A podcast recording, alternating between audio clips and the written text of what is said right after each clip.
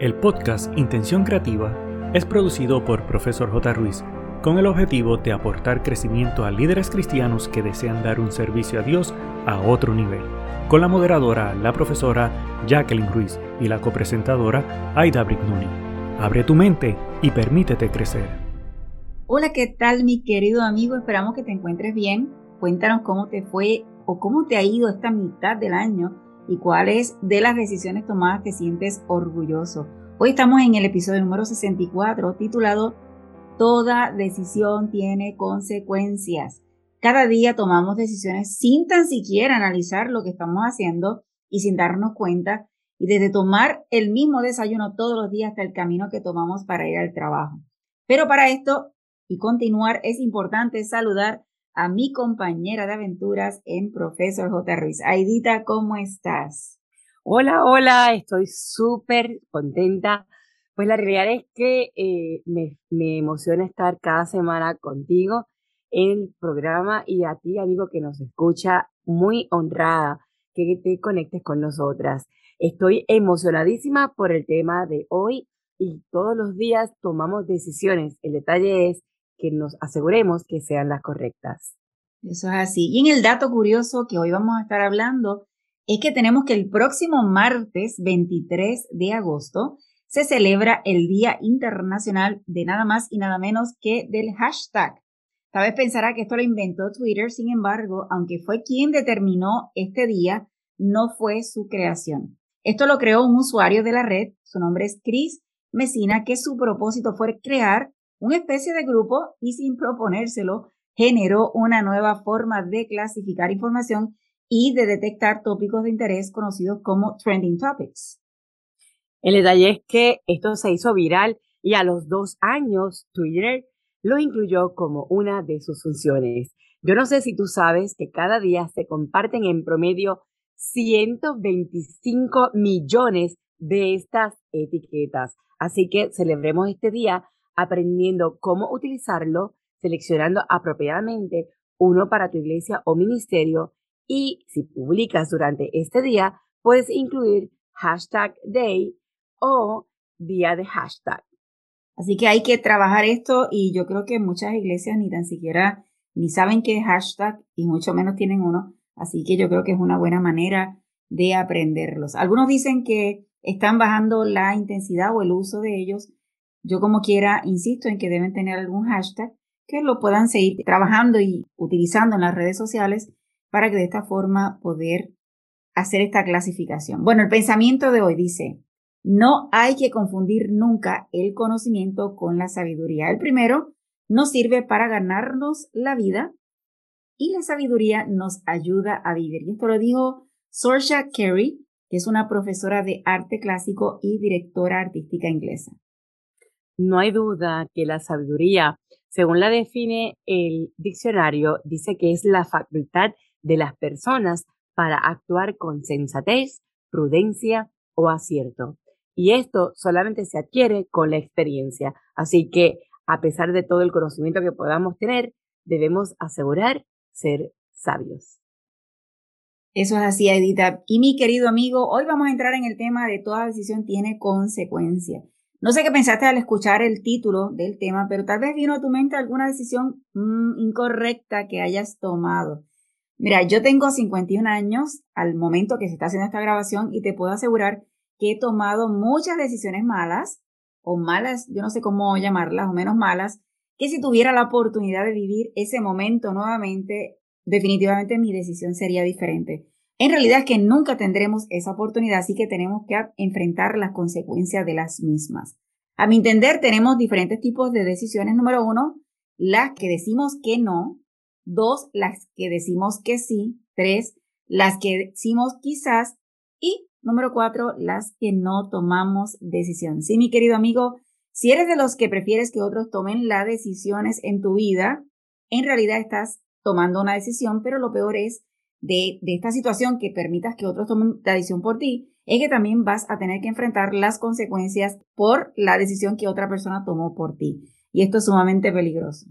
Ahora pregunto yo, ¿por qué es importante tomar conciencia al tomar decisiones? Pues mira, yo creo que la mayoría de las personas, Cuando se levanta, simplemente sigue su rutina sin ni siquiera pensar, estoy haciendo esto y por qué lo estoy haciendo. Y esto está bien. Bueno, yo no estoy segura. Lo que sí yo estoy clara es que esta rutina comenzó con una decisión a la que nos acomodamos y nos parece sencilla de seguir. Aquí el problema es que estas rutinas podemos llevarlas a cabo por años, perdiéndonos de evaluar otras opciones que podrían ser fabulosas. Como por ejemplo, cuando se sigue realizando actividades en la iglesia simplemente porque llevamos años haciéndolas de la manera que las hacemos, pero nunca nadie se ha detenido a evaluar el propósito o si a esta altura sigue cumpliendo con los objetivos de la iglesia. ¿Te identificas? Esta actividad fue una decisión que se convirtió en una rutina año tras año. Lamento decirte que este proceso de tomar decisiones o aprender a realizarlas viene desde nuestra niñez y a veces los padres no son del todo expertos. No te preocupes, la mayoría no lo es y dependiendo de la crianza, no necesariamente aprendimos las cosas bien. Si esto te ocurrió a ti, que no pudiste aprender a través de tu niñez, el detalle está que ya eres adulto, así que tienes que tomar tu primera decisión en conciencia de aprender a tomarlas.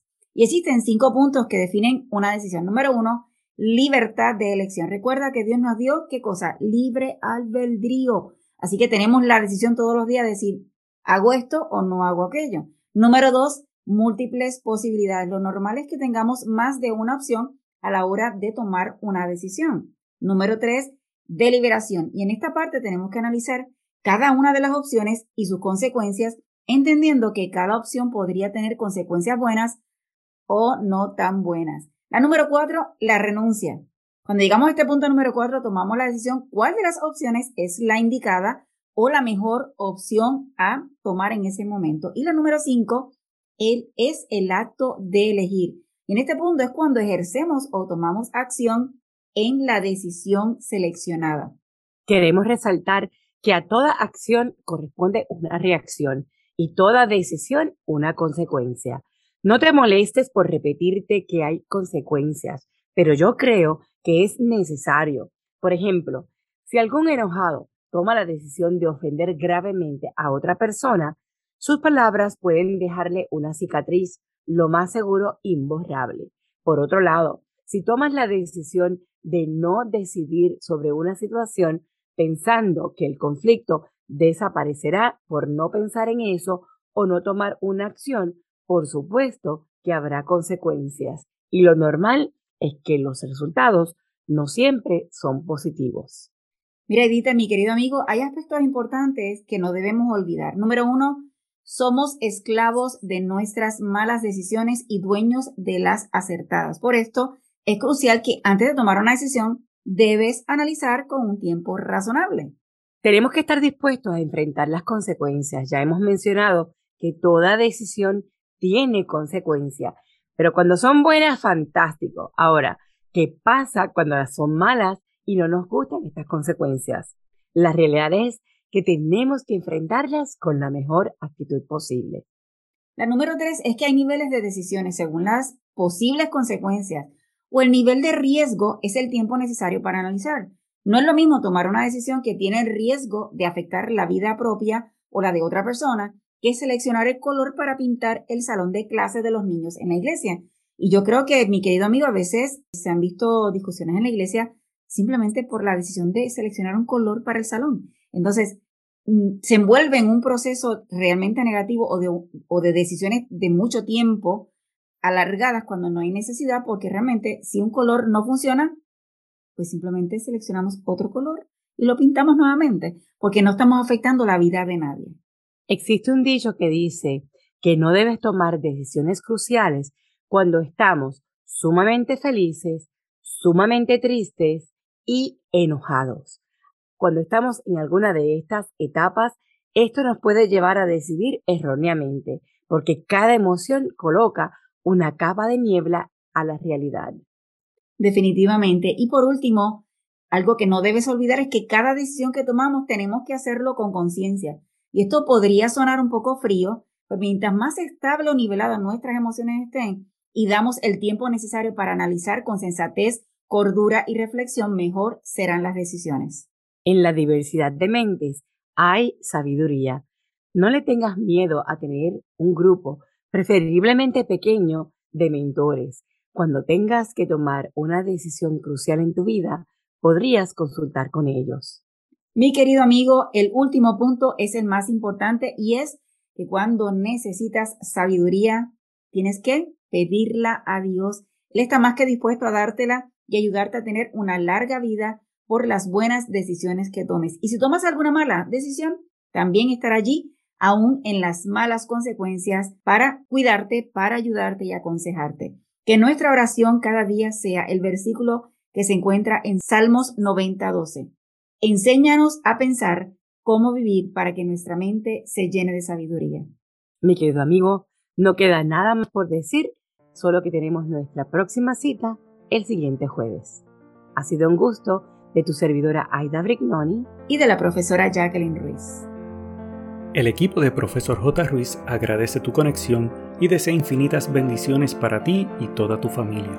Importante, no olvides, número 1 Hacer tu reseña y realizar la valorización de 5 estrellas. Número 2. Activar el botón de suscribirte para que te lleguen las notificaciones. Número 3. Hacer una toma de pantalla, compartirlo en tus redes sociales y con otros.